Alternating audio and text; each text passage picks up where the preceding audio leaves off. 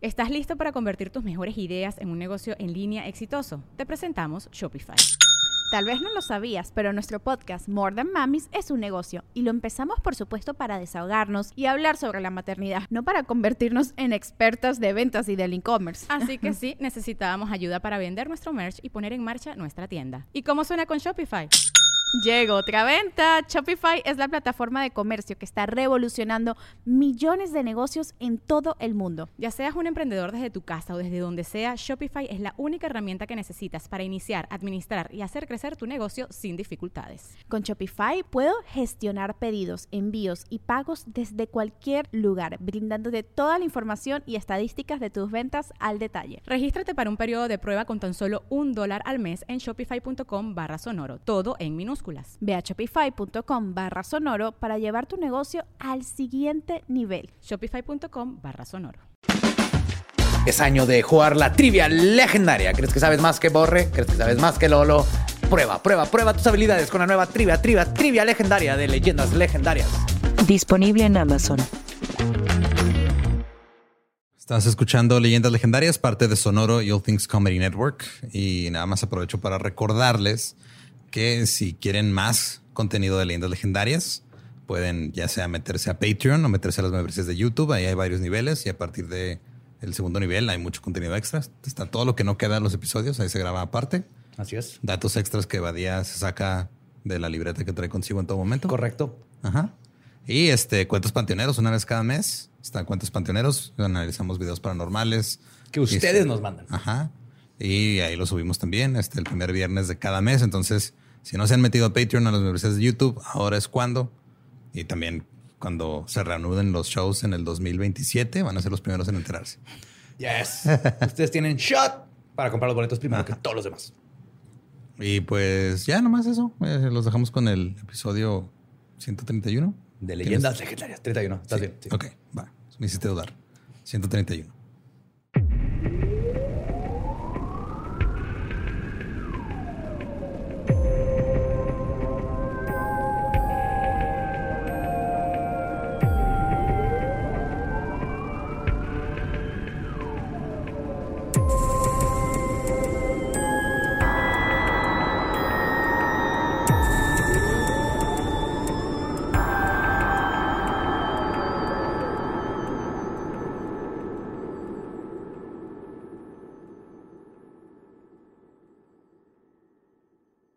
Bienvenidos a Leyendas Legendarias, el podcast en donde cada semana yo, José Antonio Badía, le contaré a Eduardo Espinosa y a Mario Capistrán casos de crimen real, fenómenos paranormales o eventos históricos tan peculiares, notorios y fantásticos que se ganaron el título de Leyendas Legendarias. Bienvenidos y bienvenidas a otro miércoles macabroso. Como siempre me acompañan mis buenos amigos Eduardo Espinosa. ¿Cómo estás? ¿Qué onda? Ahora estoy a la izquierda. Ahora estás a mi izquierda. Eres el siniestro del día. A mi derecha, mi buen Borre Capistrán, mi amiguito del alma. ¿Cómo estás, Borre? ¿Todo bien, carnal? ¿Todo bien? ¿No te ha Ramfi, pasado? ¿cómo estás? Ya regresó Ramfi. Estoy contento porque regresó Ramfi. Está, o sea, todos estamos muy contentos. Lolo. ¿Qué onda? Yo aquí Qué estaba. No, pero aquí estoy yo. Y hoy tenemos un invitado muy especial directo a las tierras lejanas pero hermanas de Culiacán. Un aplauso, por favor, para Poncho Estrada. Poncho. No, no, Poncho. Dije Poncho. Pancho, güey. Pancho. Dije Pancho. Entendí, Poncho. Y no aplaudan. porque vamos a- yo apenas iba a aplaudir. ¿Cómo estás, cabrón? Muy bien, carnal, muy bien. Mucho calor, güey. Mucha, mucha pinche cerveza, güey. Hemos tomado aquí en Juárez, güey. Son, son bien pedos aquí, que a toda madre, güey. Por eso nos podemos llevar bien. Sí, vamos. Así es. Es lo que nos conecta. Es correcto, es Todo el correcto. país, yo creo. Sí. Pues bueno, les tengo una historia que tal vez han escuchado, tal vez no. Los que nos están escuchando seguramente sí, pero se va a poner muy interesante. güey. En la madrugada del 19 de noviembre de 1992, cinco policías acudieron a un llamado en el barrio de Vallecas, en Madrid, donde una familia de siete personas, aterrorizada, esperaba a las autoridades. Lo que los había alarmado no fue un ladrón ni nada de este mundo. Era un poltergeist agresivo. El padre de la familia dejó que aquel fantasma, dijo que aquel fantasma los había estado molestando desde hacía un año, a raíz de la muerte inexplicable de una de sus hijas. Lo que vieron los policías en esa casa los dejó igual de atemorizados y fue ese momento en el que nació el mito del primer y único caso paranormal registrado oficialmente por la policía española. Hoy les voy a contar sobre el poltergeist de Vallecas. ¡Olé! ¿Qué es esa madre, güey? Poltergeist es un fantasma ruidoso, literalmente eso significa. Viene del alemán. Y es, si has escuchado de una casa que te digan que se abren las puertas, se rompen platos, se mueven cosas, es un poltergeist. Ok, ok. Que hemos explicado que por lo general los poltergeist son personas que no saben que tienen poderes telepáticos y están moviendo las cosas. Ay, a verga. Ajá. Ok, ok, ok. Como hay una película en una niña que hace Matilda. Simón. Algo así, pues. Sí, Pero ella sí sabía que tenía los poderes. Sí, en el caso verdad del mundo real, por lo general son adolescentes que con las hormonas y todo eso no saben. Entonces se emputan y de repente sale volando un plato, pero no sabe que es la persona y creen que Órale. fantasmas y los hace un desmadre. Hace. Interesante. Este, es, este güey. es un- una de esas historias, más o menos. Pues nuestra historia inicia con una joven de 16 años llamada Estefanía Gutiérrez Lázaro, la tercera de seis hermanos e hija de Concepción Lázaro de la Iglesia y Máximo Gutiérrez Palomares. La Conchi, pues. La concha. Doña Conchi. Sus hermanos la describen de la siguiente manera. Y cito, era un pilar, como una madre, una confidente. Fue ella quien nos cuidó prácticamente. Alegre, sonriente, muy querida por los hermanos. Nuestra protectora.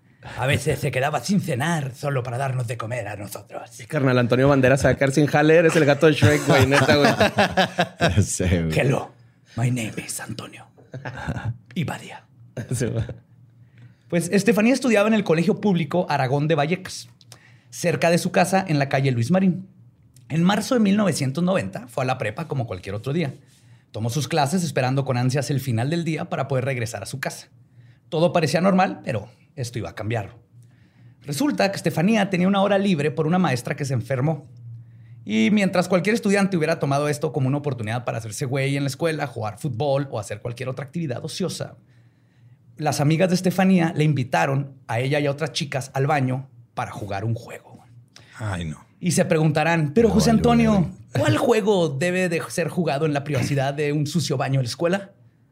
La con un Ouija. gancho, ah. Grabarse bailando y la verga. Eran otros tiempos, güey. Sí, grabando TikToks, güey, Son ahorita. pioneras de TikTok y la verga. Se metieron a jugar la Ouija. Pues para Estefanía no fue nada más de que ale- este, alarmarse, ya que no era su primera vez en practicar el oscuro juego del que Carlos Trejo nos advierte. La amiga de Estefanía tenía una intención particular para hablar con los muertos. Su novio había fallecido poco antes y querían saber si estaba bien. Pues estaba muerto, ¿no? Así que- También puede estar ese vato, pues, de que ya se murió. ¿Cómo estás, Arturo? ¿Cómo crees, pendeja? Muerto, verga. Coño, que me partí la cabeza. Las tres amigas pusieron el tablero en el suelo y usaron un vaso para pasar por las letras y números impresos.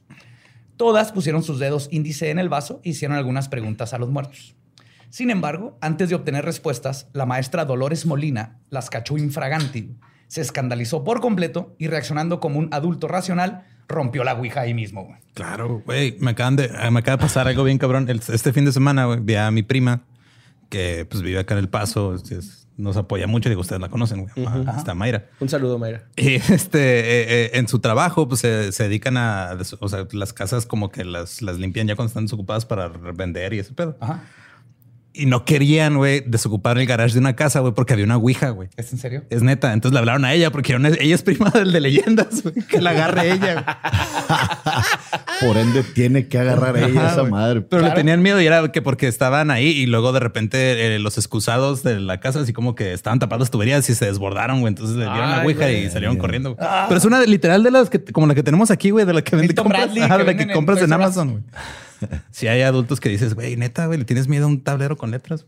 Que venden los mismos güeyes que hacen Monopoly güey, para Sí, acabar man. la chingada. Monopoly ha destruido más familias que una ouija, güey. Sé, El uno, güey. Pues Miss Dolores la regañó y les exigió irse, que se regresaran a clases. Les quebró la Ouija, dices. Sí, ahí mismo. Eso es así Verga. ¿Qué están haciendo?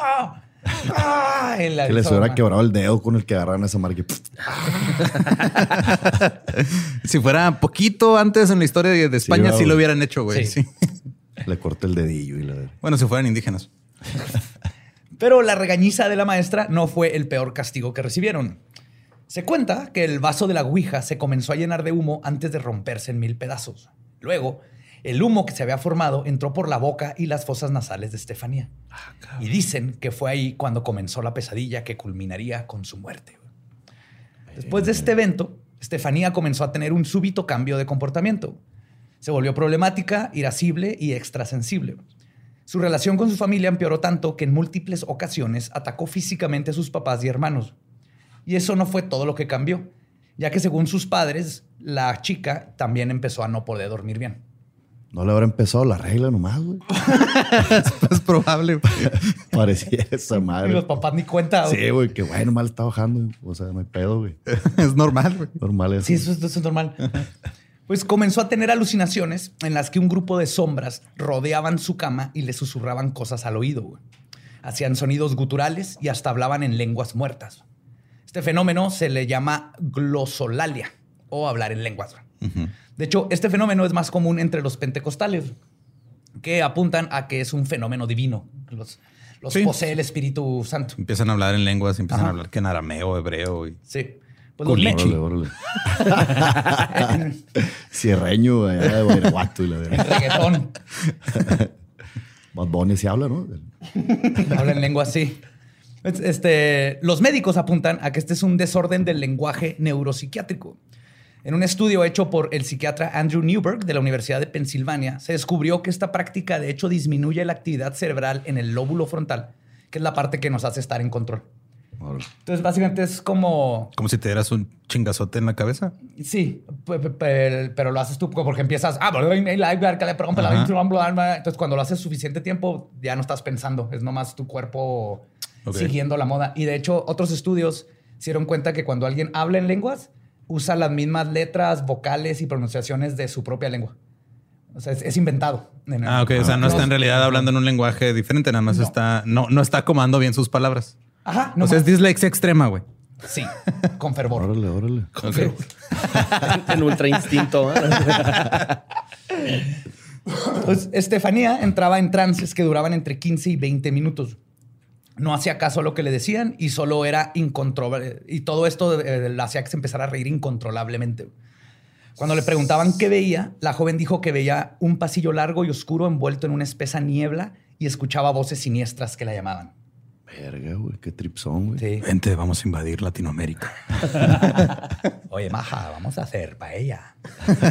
Y de tres barcos. Sí, que cosas bien inocentes, pues. Hay que ayudar a una anciana a cruzar la calle. Te vas a flipar. Sí, es cierto, nunca los ponen a hacer cosas así, güey. Sí, buenas, va. Sí, No, güey. no. Ese que hueva. Pues el comportamiento de Estefanía se hizo todavía peor. Empezó a tener ataques de ira y alucinaciones más frecuentemente. Y mientras tanto, su hermana, Marinela, que dormía en la misma habitación que Estefanía, Marianela, perdón. Ah, ok. Digo, no está mejor. No, tampoco, güey. No pero- está mejor. Un gancito hablándole. la verdad. No me cabe más. Dormía en la misma habitación de Estefanía. Dijo que una vez la vio levitar en su cama. Güey. En otra ocasión, Estefanía se metió al baño para planchar su ropa cuando vio una sombra delante de ella. Le gritó y su mamá entró corriendo. Concepción, la madre, entró, pero no encontró nada. Aún así, la puerta se cerró sola. Máximo, el padre, trató de abrir la puerta, pero sin éxito. De hecho, estaba dispuesta. Güey, no se acordaba que era empujar en vez de jalar. que luego uno pierde, o sea, empieza, entras así en un ataque de pánico, güey, y se te olvidan las cosas básicas. Pues de hecho, estaba dispuesto a derribarla, pero antes de poder hacerlo, la puerta se abrió lentamente por sí sola. O tal vez le, le empujó. No más. pues. La desatoró. Oye, Máximo, que es hacia adentro. Estoy hablando, maja, cállate. Coño, déjame en paz. Ni para abrir la puerta me deja en paz, hombre. Yo la voy a abrir como se me antoje. Te Ponte a cocinar y deja en paz, hombre. se abre para arriba, chingado. Los padres, preocupadísimos y tratando de mantener la cordura, hablaron con varios especialistas médicos. Uno de ellos le indicó que Estefanía sufría de epilepsia, la cual tendría sentido si uno lo piensa fríamente. Además, por el hecho de que su madre también tenía la misma enfermedad. Ah, ok. Pues sí, no, güey. Y se sabe que Si le habrás heredado la epilepsia, no, se me hace que está poseída. Ah, Pues, era más probable eso. Y se sabe que ciertos tipos de epilepsia que afectan el lóbulo temporal pueden resultar en estados muy parecidos a la psicosis y producen alucinaciones. Pero Concepción no- nunca tuvo alucinaciones ella misma, entonces ni hablaba en lenguas muertas como Estefanía, así que decidió que no podía ser esa la razón ¿no? por la que Claro, le estaba güey, sí, pasando a su hija. güey. Sí, sí. Sí, sí. A mí no me pasa así. sí, güey. En mis tiempos no alucinábamos con las epilepsias, mija. Las, las nuevas generaciones, como chingan con esa madre. de Estefanía continuó manifestando comportamientos extraños, pero a veces más siniestros que violentos. Por ejemplo, en una ocasión le pidió a su mamá que no le hablara a la familia de su padre sobre su inminente muerte. Además, le pidió que le enterraran junto con una foto de su papá. Empezó a hablar de su, De su próxima muerte. Ok. Estefanía también mencionó varias Pues entró a veces. su fase emo, güey. Mo- Está pasando por la adolescencia, Sí, güey, la adolescencia le empezó a bajar, güey. O sea, Las hormonas. sí, güey, la televisión y y la verga. Papá que no sabe abrir puertas. Mamá que no cocina bien, güey. Doña Conchi, güey, seguro tenía una tiendita, güey, ¿sabes? Tenían tapas. Una miscelánea. Entonces, Estefanía mencionó varias veces que se iba a morir antes que sus papás. Incluso lo dijo el día anterior a su propia muerte. Antes de eso, había tenido uno de sus ataques más violentos, en el que agredió a su hermana Marianela mientras soltaba espuma por la boca. Verga. ¿Estás seguro que no era reino cremosito, güey?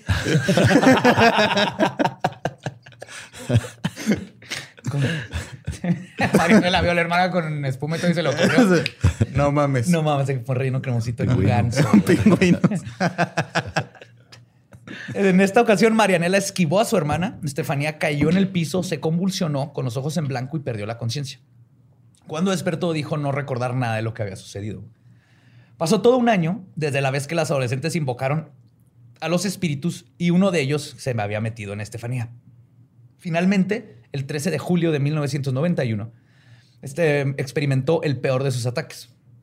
Según Concepción, estuvo media hora agarrándose la cabeza y soltando espuma por la boca. Media hora, güey. Es un chingo. Ajá. Es un chingo de no espuma. Pinche parisota, güey. Güey, ¿cómo vamos a limpiar ese cagadero a la verga? Ah, nomás la tienes que inclinar, ¿no? Como la cerveza para que... Para que se vaya. Y luego se hizo cerveza todo. Le pones el dedillo así en la boca, güey, para que se corte el Le quitas la grasita de la frente. no O le como cuando la se te cae la de lata para que no salga espuma, que le das vuelta y le pegas, le le hubieran dado así en la, la cabeza, güey. pancita. La güey hizo el challenge ese de comerte la de ace, ¿no? güey? La bolita de ace. El Tide Pod. Ajá. Pues tristemente, después de media hora de estar sufriendo así y no haber sido llevada al hospital, Estefanía entró en coma. Y es cuando se la llevaron al hospital Gregorio Marañón. Eran las 11 de la noche. O sea, media hora tuvo que pasar para que dijeran, verga, yo creo que está mala, niña. Tuvo que quedar inconsciente para que dijeran, no, ah, no estaba mamando. Sí, pues qué culero, qué culero cargarla y babeando espuma, güey, ¿no? O sea, que primero que acabe, luego ya. venga. Se deshidrató la verga y toda la vaca sacó. Sí. Entonces era hasta las 11 de la noche, la llevaron a la- al hospital y tres horas después, el 14 de julio, a las 2 de la mañana, Estefanía falleció. No mames. Güey.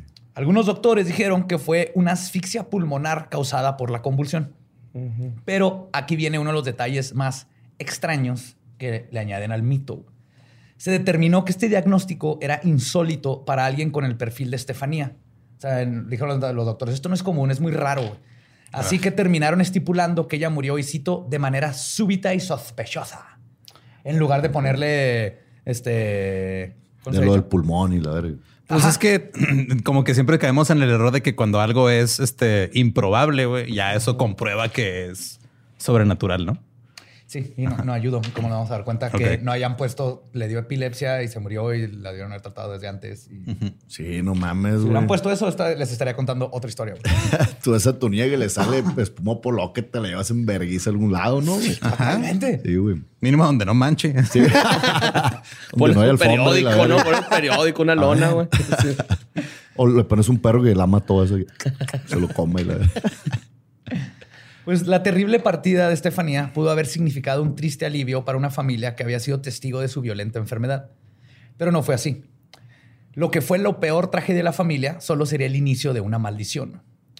Pero antes de que comenzara lo peor, hubo una época de relativa tranquilidad. Es como si aquella presencia les estuviera dando un poco de ventaja para reponerse de la muerte de Estefanía. Al principio hubo algunas manifestaciones del poltergeist. Se movían objetos, se abrían las puertas y el cuarto de Estefanía amanecía todo movido. Ya ve, hasta el fantasma sabe abrir la puerta. Le... y bien pendejo para esa madre. le- El problema se puso serio cuando Concepción sintió la caricia fría de un ser invisible. Además de que cuenta que aquella cosa también la despertaba por las noches y parecía llamarla desde el baño diciendo, mamá. Esto llevó a la familia a deducir que el epicentro de todo el fenómeno paranormal residía en el baño, justamente. Algunos investigadores paranormales, de hecho, dijeron que en el baño había un portal interdimensional por el cual los seres del otro mundo podían entrar a la casa. Verga. Ahorita Sí, voy en, a entrar con en mi opinión profesional. No es, un- no es el fantasma de su hija que acaba de fallecer. En mi opinión profesional, Es un portal varios, interdimensional son varios, ca- oiga. sí, causado por haber puesto mosaico color amarillo en el baño. Nunca hagan eso. Pues, este, a causa de esto, nadie en la No, es que no, no, ahora si lo piensas bien tiene sentido, güey, porque es muy común que llegue un español y luego vengan un chingo después también a hacer un cagadero, güey. Saludos desde el mejor logro que han tenido. Los amamos. ¡Olé! Pues nadie en la familia por esto se atrevía a entrar al baño solos. No sé si literal cagaban Sí, juntos güey, o que- cómo, pero... Pero digo, Otra vez vas a cagar, a ver que cague. sí, yo te agarro la mano. Así. Ya terminé. Acá El otro va así con su paella, güey, porque está comiendo. Que el portal sea en el, en el excusado, güey. ¿Te imaginas, güey? Todo cagado así. que- Todo para la mierda. Literal y asustado, pues. Pues, la primera aparición que hubo en la casa fue la de una sombra que se reía con una voz de un anciano. Se dice que este poltergeist tiene como origen un chismecito familiar de algunos años atrás. güey. ¿Cómo se reiría un anciano, güey? O sea, ¿cómo sería la. No sé. Con sonido a muerte, güey, próxima. Tosiendo, güey. Ah, sí. ¡Mija! ¡Dame el dedo! Gracias, carnal. Pues verán, Concepción tenía una terrible relación con su padre, quien tenía demencia senil y había muerto cinco meses antes que Estefanía. Y tal parece que toda la familia lo odiaba, güey, por problemas de dinero. Órale. Y además, al parecer, el tipo era odioso. De hecho, la familia declaró que antes de morir, juró hacerles la vida imposible. Ay, a el tipo era medio mamón, sí. Y tal parecía que estaba cumpliendo con su promesa. Asimismo, el espíritu se manifestó de muchas maneras para molestar a la familia. Los hijos eran empujados. Ya muerto, todavía les cagó el palo, pues se queda chato enfadoso, güey. No mames, güey. No soltó, no suelta. Los hijos eran empujados por alguien invisible. La madre sintió al espíritu oprimirle el pecho mientras dormía. Durante una cena familiar, un vaso de vidrio voló y casi golpeó en la cabeza a uno de los niños. Y en una ocasión, el poodle de la familia levitó. ¡Ah, cabrón! No. En posición de flor de loto y lo de. Que es curioso Snowball. porque no, uno, uno este, esperaría que fuera posición de perro, güey, pero no. No, no, no. Ole. Ole. Yo creo que le dio ternurita al espíritu, ¿no? Así como que, ah, un cana. Ole, mane, padme. Boom. Pero a pesar de estas y otras agresiones, ningún miembro de la familia salió gravemente herido. Fuera de que alguien se cagó los pantalones de la risa por ver un puro volar, porque es lo que me pasaría. Después de noches interminables en los que el poltergeist seguía el guion del conjuro, básicamente, volteando crucifijos, haciendo ruidos demoníacos y extraños y agrediendo a todos los de la casa, la familia decidió mover todos sus colchones a la sala para dormir juntos. Ok. Sí, güey. Yo también están hecho eso. durmiendo juntos, cagando juntos. Sí, güey. familia. También cerraron la puerta que comunicaba a la sala con el pasillo, güey, que era donde se aparecía el anciano. Y pusieron muebles para asegurar que no hubiese comunicación entre ambas habitaciones. Pero los esfuerzos fueron en vano, ya que el espíritu era tan fuerte que lograba abrir las puertas. Wow. También O sea- pusieron el mueble del otro lado que se abría, pues, ¿sabes? Eran bien pendejos para las puertas esa familia, machín. güey. Creo que ese es el problema. Sí, güey, que el fantasma abría para atrás y el mueble estaba allá, pues, de que, ¿qué onda, plebe? Verga, era el otro lado. güey. Completamente desesperados, la familia Gutiérrez Lázaro decidió contratar investigadores parapsicólogos para ahuyentar a los espíritus, lo cual sorprendentemente atrajo a muchos farsantes. Por ejemplo, uno de ellos, proveniente de Sevilla, le quiso cobrar a Concepción este, la cantidad de 200 mil pesetas o 43 mil pesos más o menos del día de hoy, para, según él, deshacerse de la entidad. El fantasma de la casa Gutiérrez Lázaro se hizo mediático gracias a todo esto y se fue a la, a la notoriedad nacional cuando fue televisado por un autoproclamado psicólogo, parapsicólogo llamado Tristan Breaker. Pegado, Tristan Breaker. Ok. Tristan Breaker. Luego, este, esto hizo que todo entrara, que- perdón, sí, sí. Todo esto hizo que se convirtiera en una historia más para alimentar la televisión de mal gusto. Igual que en México allá tienen sus, sus trejos, güey, y sus El programas. quebratristanes. Ajá. Todo traducen para la verga ya, pues. sus extranormales y todo eso, güey. Allá sería el palo endulzado en diminutivo, ¿no? En vez de cañetas, güey. Ese título todo mo- amorfo.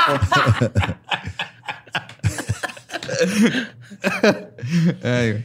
Sí, el fantasma ser Poltergeist. Ay, lo es que era homofóbico ese fantasma. ¿no? El- Las, las flipantes aventuras del fantasma homofóbico, güey. Ah, El juego de la boca no me preparó para esto. Siete mil pesetas.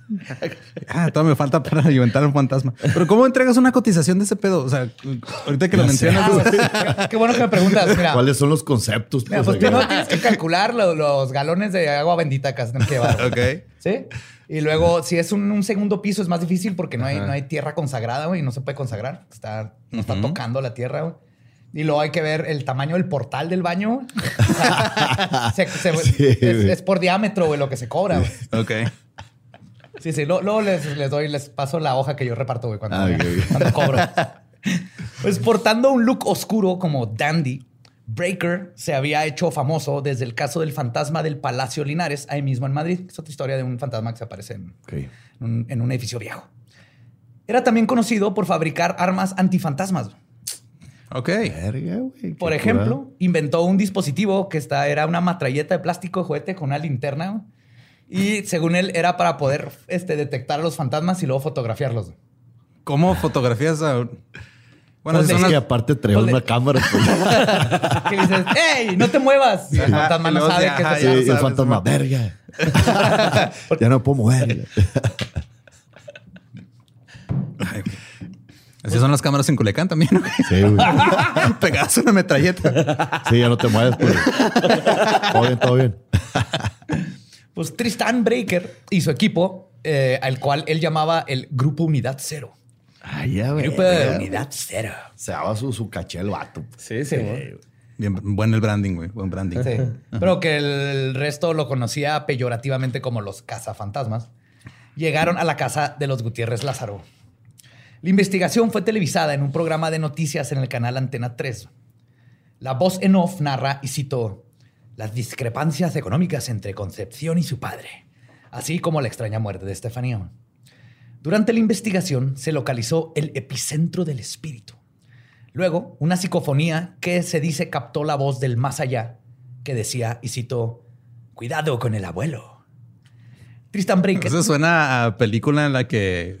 o sea, que es como la de mi abuela es un peligro, ¿no? La del güey. este. De Zac Efron y... No, güey, era Martin Lawrence, ¿no? Que se vestía de, de viejita. Ah, no me acuerdo. La confundí con una de Robert De Niro, ¿no? Me parece que es. No sé, pero nos una tangente bien estúpida. Ajá, sí. Horrible que captaron tres personas. Saludos a De tres más de personas. 38 años. Son mis favoritos. Pues, Tristan Breaker tomó esta información y dedujo que, y cito, en la casa podrían haber dos energías. La de la chica es buena y pacífica. Y otra energía que supuestamente podría ser del abuelo, que es negativa, insultante y amenazadora. Pues que también van alimentando todo este, este diagnóstico que hacen con lo que la familia les dice, ¿no? O sea, es de... Totalmente. Ah, me dijiste que tu abuelo era culero. Ah, no, es que claro, la energía culera es la del Claro que ellos no, Sí, sí, no sí. dijeron nada del abuelo hasta que no les contaron toda la historia Ajá. del abuelo y todo lo que está pasando en la casa. Ah, Una buena investigación debería investigar tú no sabes nada. Tú nomás Ajá. entras y miras Sí, como científico. y nomás tomas video, tomas audios y la gran mayoría de las veces no va a salir nada. Pero entonces así sí podrías corroborar. O sea, si verdaderamente dicen, ah, cabrón, había un abuelo ahí enseñándome las bolas. que las arrastra, ¿no? En lugar de arrastrar cadenas, van arrastrando sus bolas. No, que vende pelotas y la verga. ¿Cómo es esta? Y eh, en el reportaje también aparece una medium, obviamente, güey, que era compañera de Street and Breaker. Y siendo supuestamente, que fue supuestamente poseída por la energía mala, güey. Pero todo salió bien y su vida se salvó. Acuérdense que todo esto lo televisaron. güey. Ok. Su vida se salvó cuando Tristan Breaker pensó rápido güey, y usando toda su experiencia como agente paranormal, le gritó a su compañera, ¡vuelve, vuelve! Y listo. se ¿Y salvó. ya? Ok. Listo. Ajá. Pero fue una ejecución actoral que bien le pudo haber ganado un. Razzie, güey. Ajá. Que sin ti la vida se me va. Sí, güey, no lo pensé, güey. No. Uh, vuelve. Sí, sí, lo pensé. Nadie ocupará tu lugar. Pam, pam. Y por supuesto, la incursión de Tristan Breaker en el caso Vallecas no fue más que una farsa para beneficiarse del temor de una familia honesta. Sin embargo, este evento permitió que el caso se divulgara, lo cual atrajo a parapsicólogos mm, más serios, por decirlo de una manera. Ok. Como Menos- Fernando. menos charlatanes, Menos charlatanes, como Fernando Jiménez del Oso o el padre José María Pilón. Oye, sí le pagaron a ese vato, güey. Pues la familia no, pero ganó una la nota por la tele. güey. Ah, ok. En su Por programa, documentar todo el que es pedo. lo que es Porque por lo sí general. les cobraba un billete, ¿no? El Ajá, otro. inicialmente. Ajá. Ah, era otro. Era otro. Ah, ok, ok, ok. Ajá, pero Sí. este güey nomás es pues así de, ah, mira, yo estuve ahí, luego voy a hacer un libro al respecto y lo vendo. güey. Ajá, y esto atrajo Voy a más. hacer conferencias de cómo... Pero estos güeyes iban a dar el diagnóstico por computadora gratis, ¿no? Así de... Sí, luego ya te cobran la. Sí, no, la Sí, repito. ¿sabe que te- tenemos que cambiar el aceite a su fantasma. El aceite. la. Por eso rechina. retina.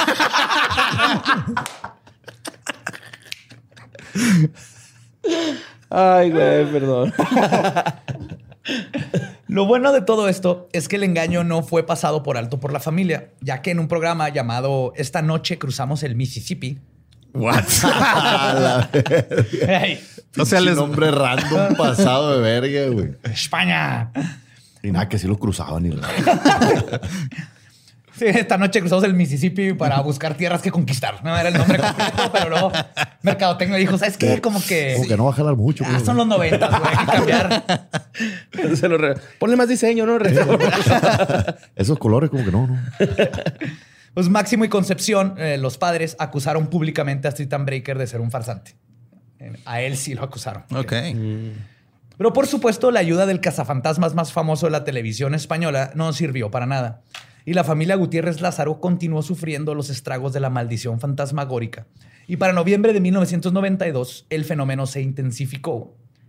Esta vez, todos los miembros de la familia aseguraron ver una sombra arrastrándose por el suelo. Oh, qué pu- puto miedo, güey. Pues Así son las sombras, ¿no? Se arrastran por el suelo esos madres. Yo soy un experto parapsicólogo y el problema es que los focos están arriba. Están arriba los focos, Hay güey. que, hay que quitar esos focos. Ponlo abajo y luego se va a arrastrar por el techo, güey. Y todos vergas, güey. Son 200 mil pesetas.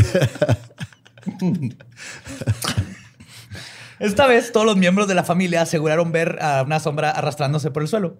Marianela y Querubina, hermanas de la difunta Estefanía, fueron las primeras en ver las sombras. Espantadas, intentaron prender una lámpara para espantar al poltergeist, pero ellas aseguraron que la lámpara empezó a agitarse, lo que hizo imposible manobrearla. Entonces tuvieron que correr a prender la luz del cuarto y con eso la sombra se esfumó. Y aparecieron otras dos, pues acá.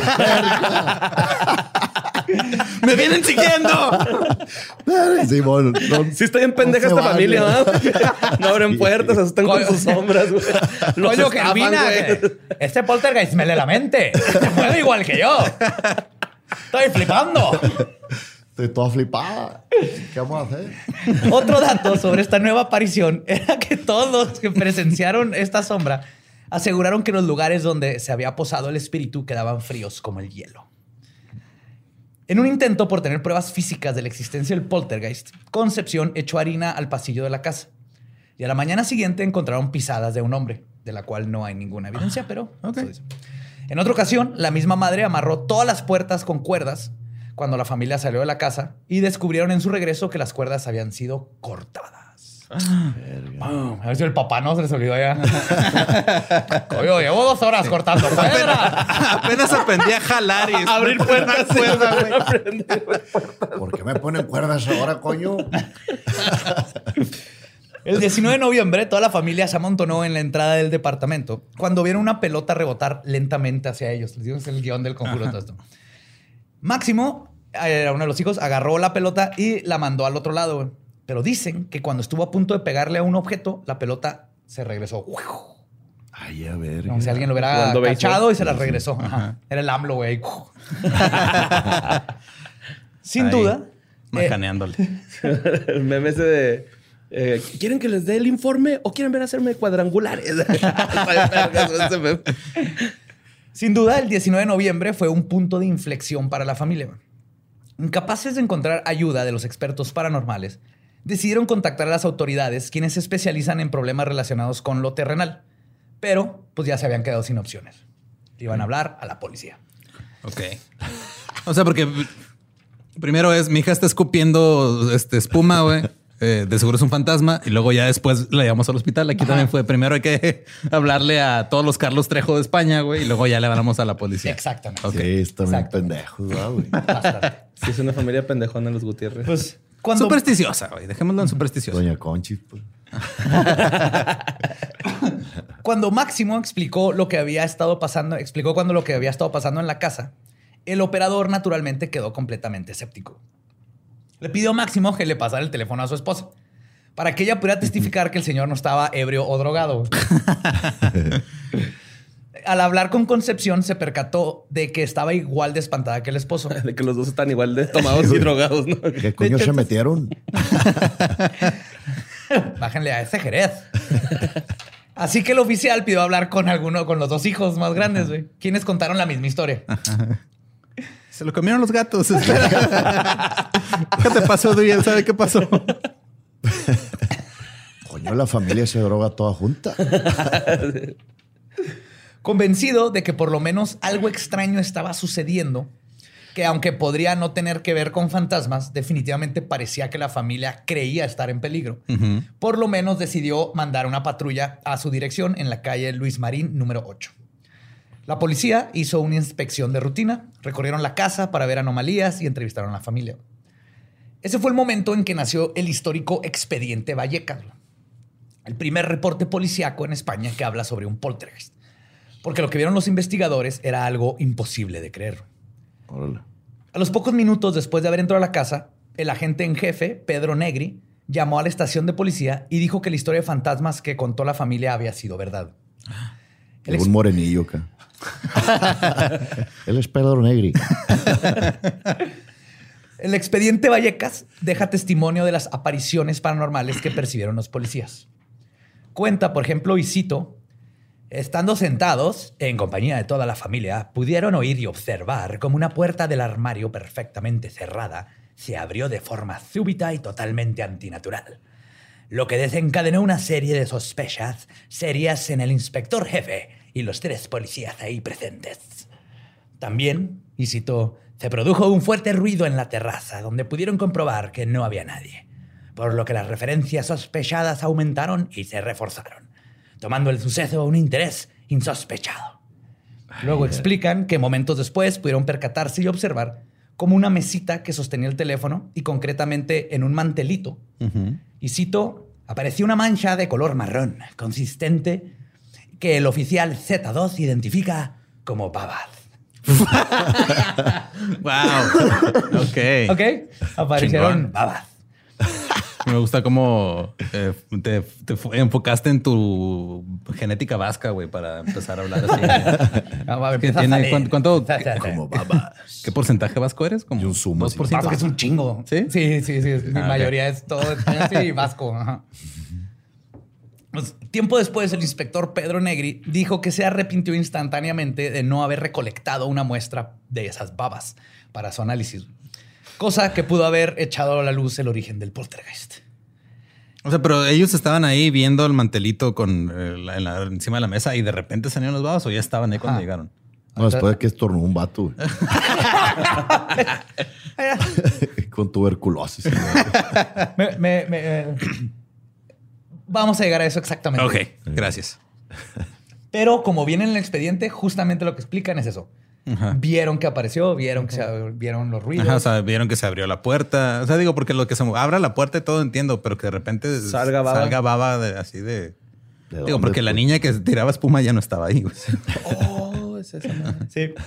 Pues en el expediente también escribieron que durante el recorrido de la casa, y cito, observamos que un crucifijo de madera al que el fenómeno al que estamos haciendo referencia le había dado la vuelta, arrancándole el Cristo que estaba adherido al mismo. Que según ellos manifestaba que uno de los hijos tomó el Cristo del suelo y lo volvió a poner en el, en el crucifijo. Ok. Y junto a un póster que, según ellos, de forma súbita y extraña, este, aparecieron de repente tres arañazos sobre el citado póster. Y es cuando el Cristo se volvió a caer. Como la- Lorena Herrera acá en el. Esto- Como de mecánico acá. Sí, eh, no está arañado, no está, Sí. está tieso. está- Y Doña Conchis le cagó ese poste y lo arañó a la verga. pues. En otro apartado del expediente se puede leer que los policías escucharon otro golpe proveniente de la terraza, pero que tampoco pudieron determinar su origen. Todo esto ocurrió mientras la policía entrevistaba a la familia. Estaban entrevistándolas y platicando y dando la vuelta a la casa y de repente pasaban cosas todo alrededor. Y era el perro que levitó tanto que estaba. Ya se les había olvidado, güey. Era, perro de techo, pero por adentro, güey. ¡Play! Pues levitó el perro y quién sabe dónde quedó la en el techo, güey. Le tenemos que aventar la comida, güey. Su jamón serrano. Órale, Firolife. La paella. Se dice que aunque el espíritu se aparecía solo cuando había oscuridad, la luz callejera que se filtraba por la ventana permitió que todos pudieran ver a la perfección los terribles fenómenos, los que aseguraban provocó que la mayoría de los policías huyeran del lugar como cobardes, con excepción de Pedro Negri, güey, quien se quedó ahí cumpliendo su deber. ¿A dónde van, culones? Pues él siguió inspeccionando la casa y confirmó que efectivamente no había un engaño. No había nadie simulando las apariciones. Finalmente, el expediente Vallecas se volvió oficial cuando Negri dijo, y cito, una serie de fenómenos que no tienen explicación. Ole. Pum, y se hizo oficial. Ah, huevo. Durante los años y décadas siguientes, Pedro Negri ha confirmado que todo lo que vio aquel día fue real. Considera que los padres de Estefanía, Máximo y Concepción son gente honesta y sin ningún tipo de psicopatología. ¿Por qué fue que, que el, el negri, güey? O sea, ¿qué era ese vato, güey? Era policía nomás. El capitán. Nomás. de la Ah, policía. Capitán era, de la era- policía. Era el Alto perrón, rango. pues. Ok. Simón, Simón. Negri, quien ha visto asesinatos y otros crímenes horrendos, dice que el espíritu que ahí se escondía fue lo que más lo impresionó en su larga carrera. El agente Negri fue de los únicos que vio en la familia este, Lázaro un grupo de personas profundamente atemorizada e incapaz de encontrar respuestas para este fenómeno que los atormentaba. Y después de la intervención policial, el espíritu siguió haciendo de las suyas. Como lo fue el primero de noviembre del 93, en el que una fotografía de Estefanía se incendió sin dañar el marco ni cualquier otro objeto de alrededor. Ah, cabrón. verga. Sin embargo, la familia Gutiérrez Lázaro obtuvo descanso, ya que entre el 93 y el 96 las actividades del espíritu se fueron disipando, como es común en este tipo de casos. De hecho, en un programa llamado Misterios de la Intimidad, Concepción y Máximo le dijeron a Fernando Jiménez del Oso, el investigador que les decía, que el fenómeno los estaba dejando en paz y que habían podido seguir con sus vidas a tal punto de que dejaron de tenerle miedo al baño. Ya podemos cagar sin cagarnos de miedo. Dejaron de cagar tres años y luego. Comiendo pura masa, vas a taparse, güey. Pues, la verdad era que el poltergeist nunca se fue del todo, güey, pero la familia aprendió a convivir con él. Al final se terminaron mudando de la casa y se prohibieron hablar de sus experiencias pasadas como un intento para enterrar los malos Sí, a recuerdos. huevo. Sí, lo van a traer otra vez.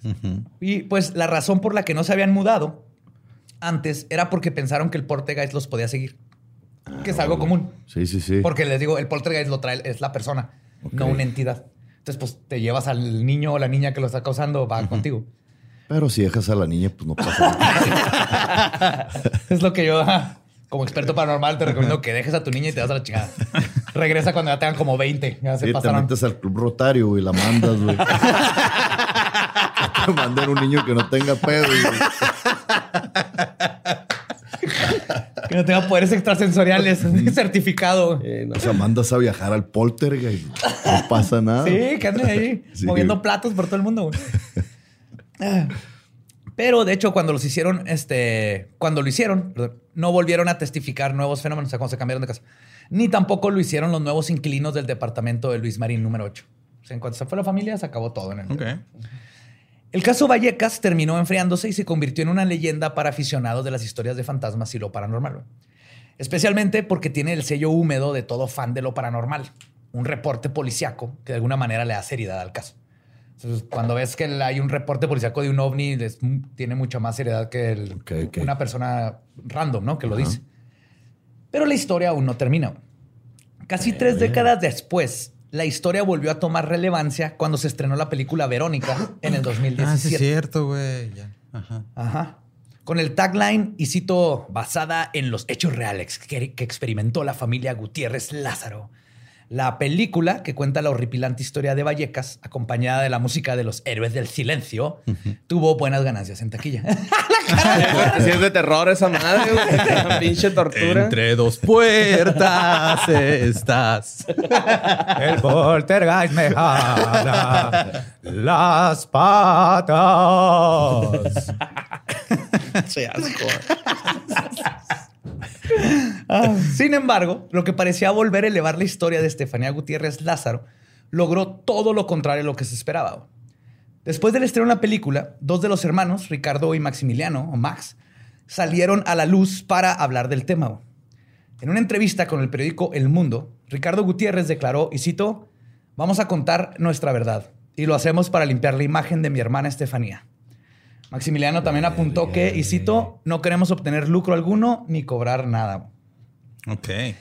La entrevista que dieron los hermanos fue un riesgo para ellos y su familia, ya que estaban a punto de dañar su reputación para siempre. Incluso cuando uno tenía 16 y el otro 10 durante el poltergeist, de todas maneras les iba a caer todo Sí, el peso claro. de toda esta empatía que habían creado por años y años. Pero como se dan cuenta, no es culpa de ellos. Y la razón por la que se habían esperado tanto en confesar era justo por eso. Pero cuando su padre murió de cáncer, decidieron que era hora de aclarar los sucesos. güey. Ya, porque iba, aparte iba a regresar este desmadre que ya habían dejado atrás en sus vidas. Mi papá sí sabía abrir puertas. güey. Que quede claro de una vez. Mi padre experto. sabía jalar cuando se había que jalar. Y empujaba cuando Cuando había que empujarse. Que me cago en la hostia. Muchas gracias por el espacio. Olé. Era todo por lo que quería aclarar. Pues. Y el fantasma, no, eso sí pasó. No fue la gilipollas de muchos años.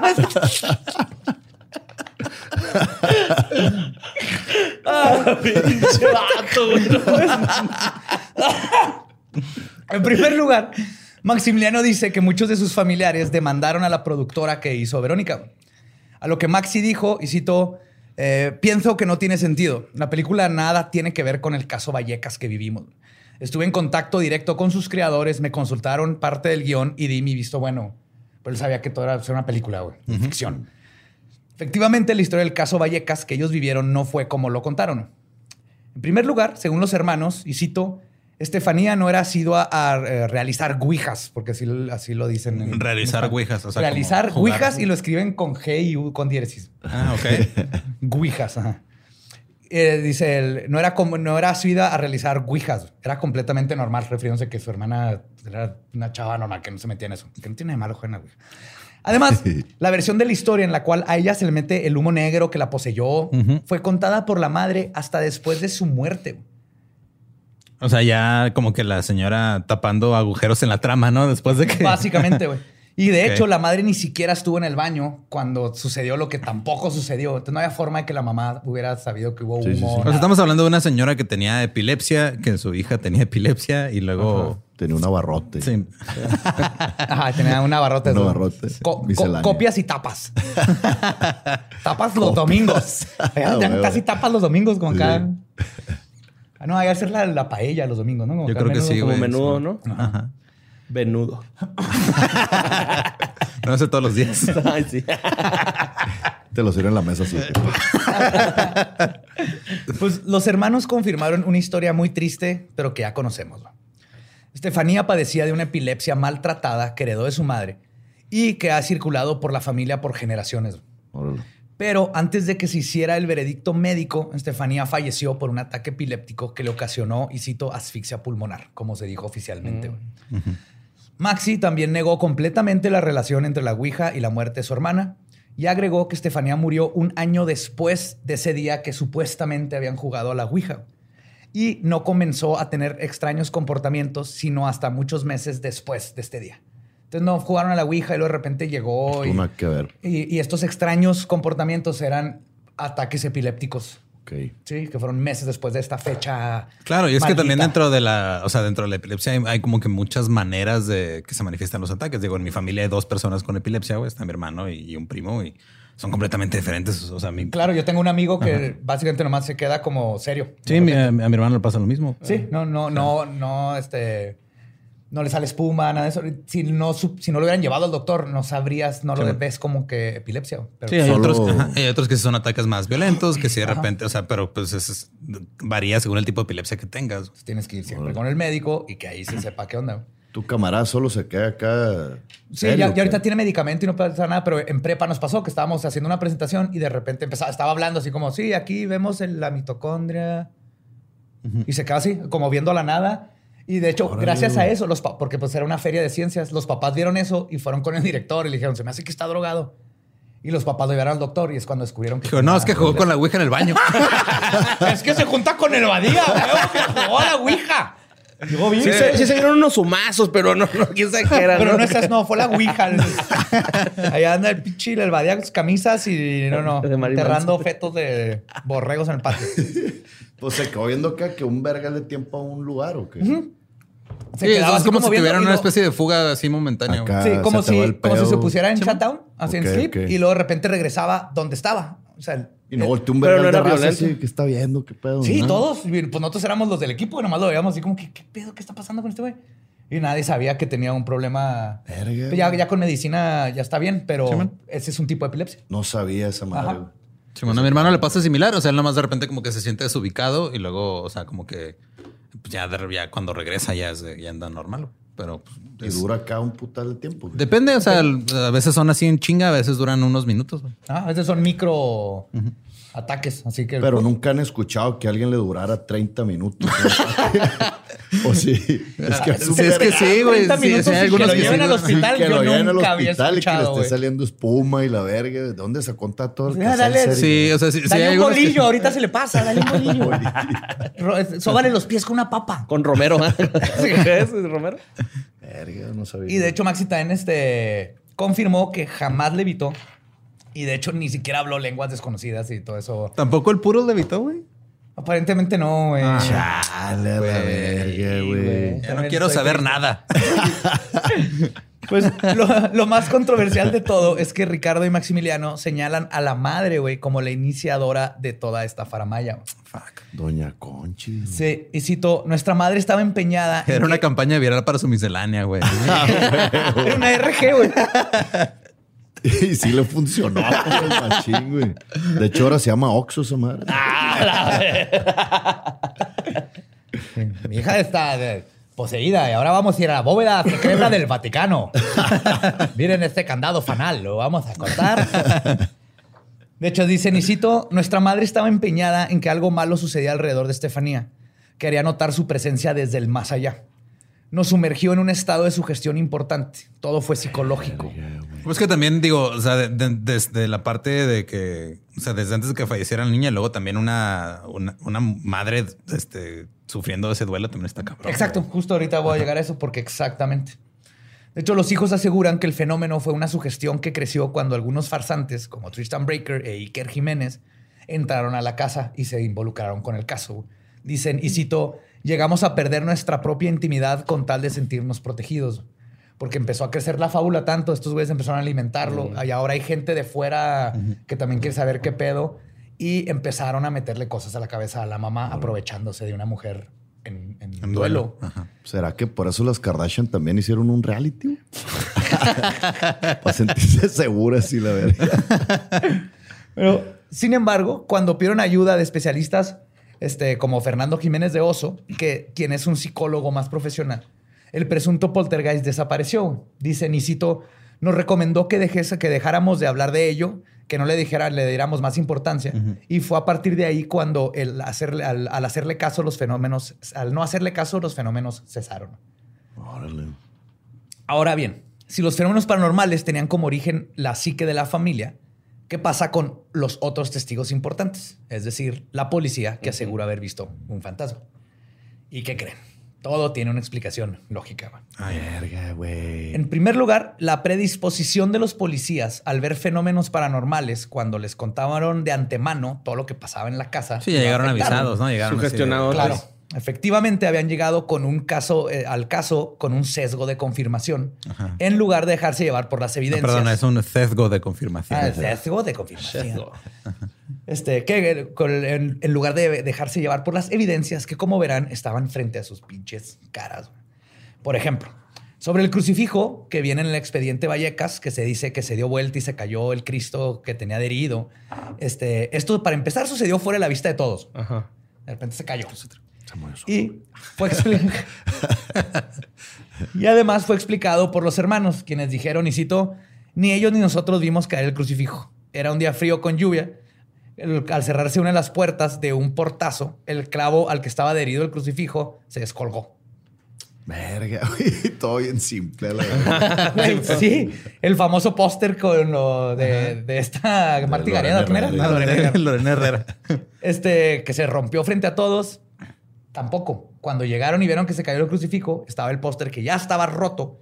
Y dicen los hermanos, era un póster viejo que ya estaba roto y desgastado y nadie sabe desde cuándo tenía así madreado. Pero nadie lo vimos que se rompió. Ok. También porque verga no lo quitan si ya está todo Sí. Pinches cochinos. Hoy no atendieron a su hija que tenía epilepsia. ¿Tú crees que van a cambiar un póster? Es que le decían al papá que lo fuera a cambiar, güey, y siempre... papá, sí. No, al rato, al rato No, que que sepa... no pues, la sí, puerta. Coño, ¿cómo se quita el póster? Lo empujo contra la pared. Por eso está roto. es que lo empujo y no se sale. O lo aruño. Ay, él lo aruñó. Que me cago en el póster que no se quita. Y Negri después este, puede descansar a gusto con su arrepentimiento de no recoger el pañuelo con las babas ectoplásmicas. Ya que no era más que una servilleta con potito, que es un puré de para bebés. ¿no? No como un mames, cerelac, güey. güey. Que había cenado el hermano más pequeño esa misma noche, güey. O sea, se mandó de cenar potito. Y pues lo limpiaron y ahí estaba un trapo lleno de potito, güey. Yo creo que ese lugar no Sí, olvido. sí, güey. sí, güey. Gerber. Qué bonita palabra, Gerber. Potito. ternurita. Ay, qué potito.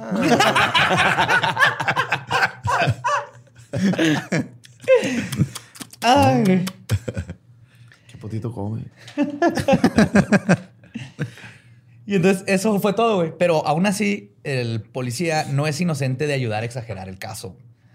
Esa misma, en, en la, esa misma entrevista, los hermanos de Estefanía hablaron de otras inconsistencias en la historia.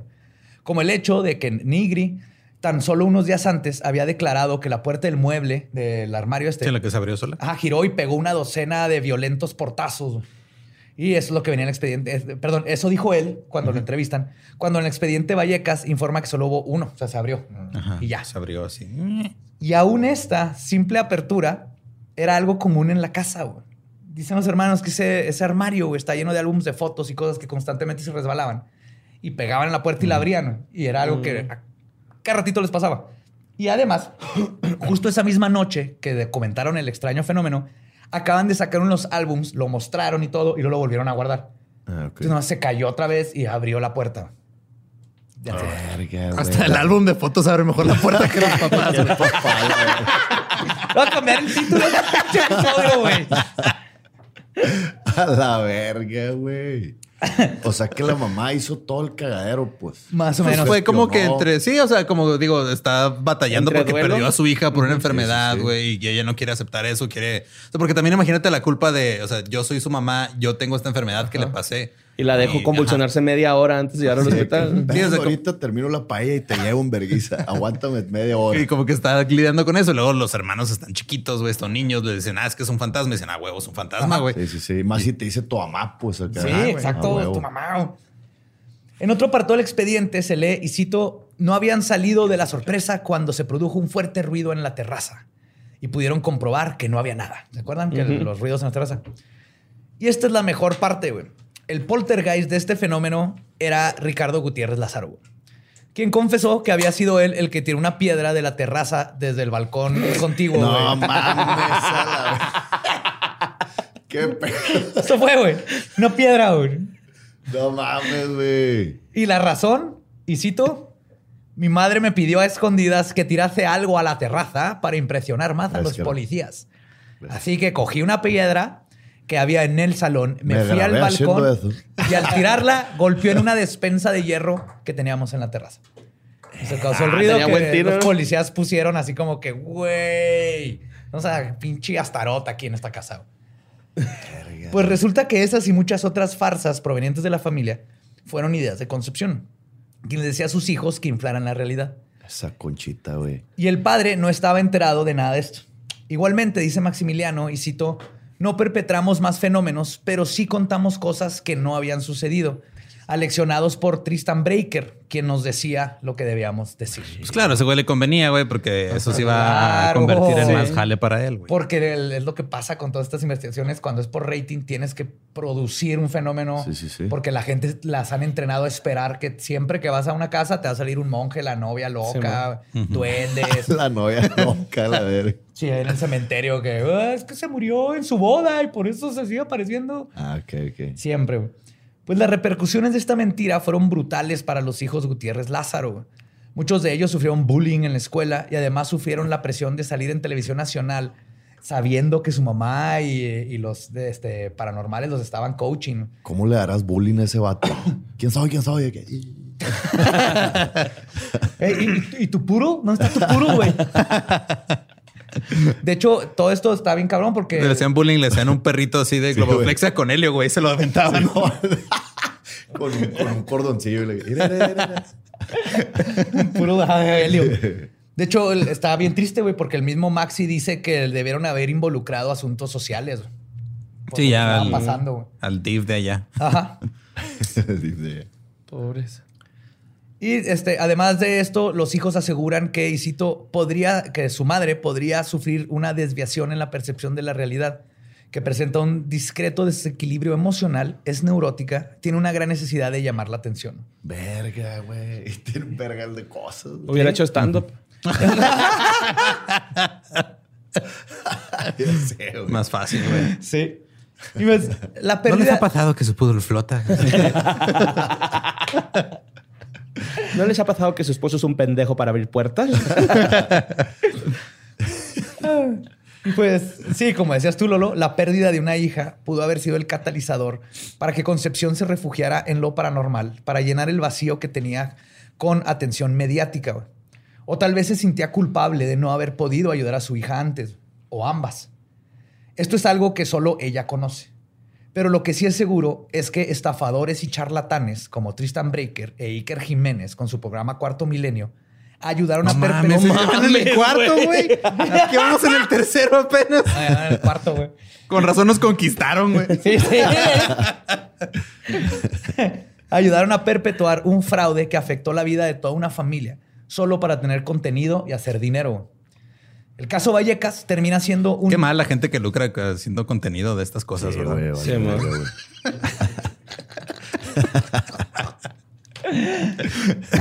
Ah, o sea, el caso Vallecas termina siendo un cuento paranormal que nace de la mente de la madre, de una madre en duelo, que fue manipulada por charlatanes sin escrúpulos, que convirtieron una tragedia en una pesadilla.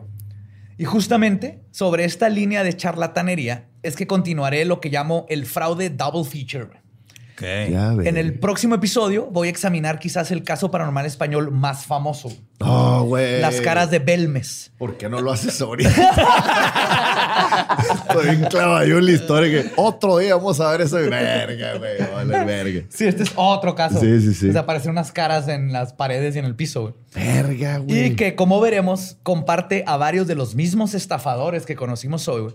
Y vamos a conocer los extremos a los que llegan con tal de mantenerse relevantes sin importarles esparcir desinformación y en varias ocasiones, como vimos hoy, destruir vidas. Qué cabrón, y ese fue el poltergeist de Vallecas. Verga, Olé. qué loco, güey. Qué loco estuvo esa madre, la neta, güey. Pasado de verga. Sí, y es, y es muy cabrón estos casos porque es bien común que alguien se trampe de ahí y dure décadas.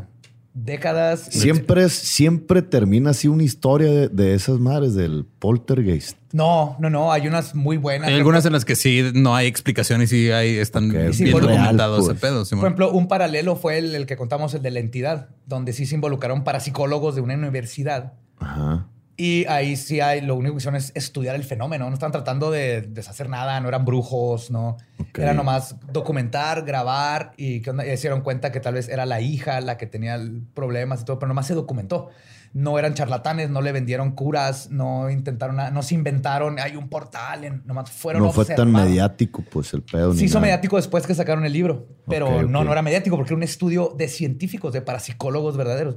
No era para un show de, las- de las 10 de la noche en Ok, viernes. ok. Y esa es la diferencia. Entonces, hay casos donde se han hecho investigaciones, hay casos donde se ha descubierto que era, pero el, en España, en Latinoamérica, lo más común es que te lleguen charlatanes así que van a lucrar como puedan Ok. y van a exagerar todo y te van a traer curas y cosas para cosas que ni comprenden. Entonces eh, hay que limpiar, hay portales, hubo un rito satánico ahí abajo y pues hay que limpiar con pinol porque es lo único que quita los ritos. Y te venden todas estas cosas mientras ellos lucran y les vale madre la- lo que le haces a una familia que verdaderamente, como en este caso, o sea, aún así la familia estaba teniendo un, un- algo muy culero que les estaba Sí, pasando. Perdieron a la hermana. La mamá obviamente estaba teniendo un brote ahí de lidiar con lo que acaba de pasar. Y tienes esta bola de charlatanes metiéndote ideas, haciéndote público toda la vida. Los niños, ¿qué culpa tenían? Pero entonces creen que la, la culpa la tiene los, los batidos, los charlatanes, pues. No tanto la señora, porque a mí me suena Sí. que la señora fue la que. La señora tal vez eh, el- eh, fue una forma de lidiar, pues si no hubieran llegado los Pues fue como, charlatanes. fue como una parte de negación, ¿no? Como de decir, ah, es que no, Ah, tuvo que haber sido, tu- tuvo que haber sido algo raro. Entonces, a lo mejor jugó a la Ouija y no Sí, fue, sí, sí, no fue mi genética que le pasó Y una no sabemos cuánto o- de eso le inventaron los este, charlatanes y le ayudaron a como construir una narrativa en su cabeza que le diera todavía más, que le echaron más leña al fuego. Ok.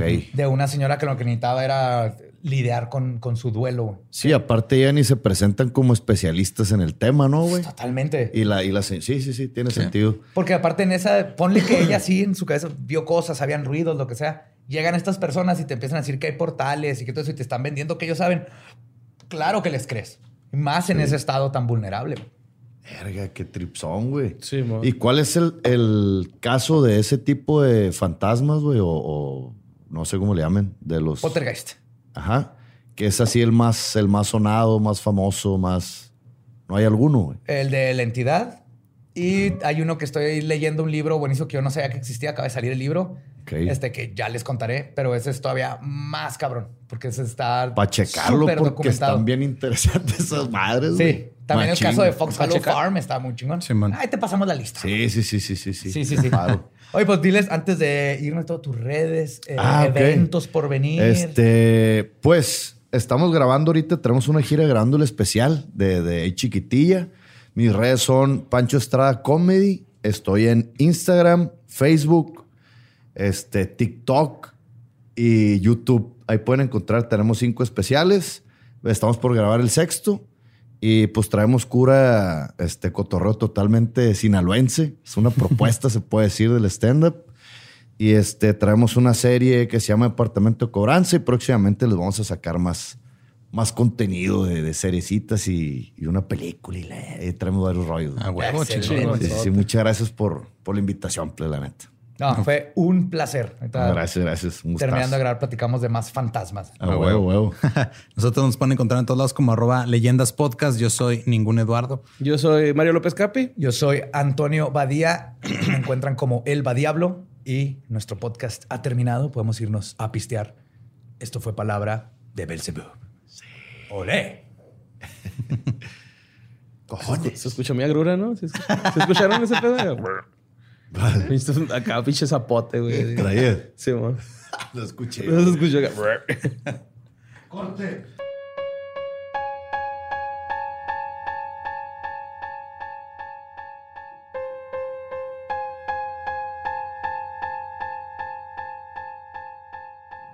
Y eso fue el misterioso y espeluznante caso del espíritu chocarrero de Valleca.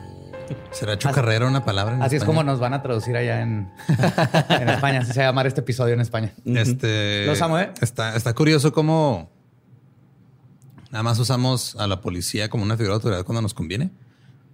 A lo que me refiero es, ah, no, sí, claro, o sea, le vamos a creer a estos que vieron un fantasma porque está en el reporte policiaco, güey. Pero la policía hace cualquier otra cosa y de no, pinches güeyes son bien corruptos, no hay que creerles nada, güey. Sí, totalmente. Ajá. Eso se llama sesgo de confirmación. Oh, yes. De cual hay muchísimo. Y como saben, va a ser el, el double feature. Así que la próxima semana Ajá. tiene otro caso español de fraudes. Sí, pero no viene Pancho Estrada. No. no, porque nomás estaba de pasada aquí. ¿Por qué, verga? Un saludo a todos los vergas de Culiacán, plebes. Saludazo, carnal. Un abrazote y también a todos los españoles. Sí, y este, y nada más un pequeño anuncio. Eh, sigan las redes de arroba somos 5, 5 con S. Producciones sin contexto. Vamos a estar ahí de repente cuando se nos pegue la gana subiendo otros contenidos que no tienen nada que ver con lo que es leyendas el dolo. Lo que sea, es la de capirotada de, nuestras vidas, básicamente. ¿Por qué no a ti te caga la capirotada? A todo el mundo le caga la capirotada. A mí no. A mí sí me gusta. Entonces somos, nuestro mercado objetivo es Borre. Sí. o el, el Tutti Frutti. Ándale. ¿Gusta más Tutti Frutti? Ok. Sí, a todo, mundo, gusta le, a todo mundo le gusta Ajá. el Tutti Frutti. Creo que podemos estar de acuerdo en eso. Más en frutzi. Ajá. ok, pues sí, sigan eso, ese rollo. Mengambrea, la mengambrea de nuestros días. Simón. Y pues chido.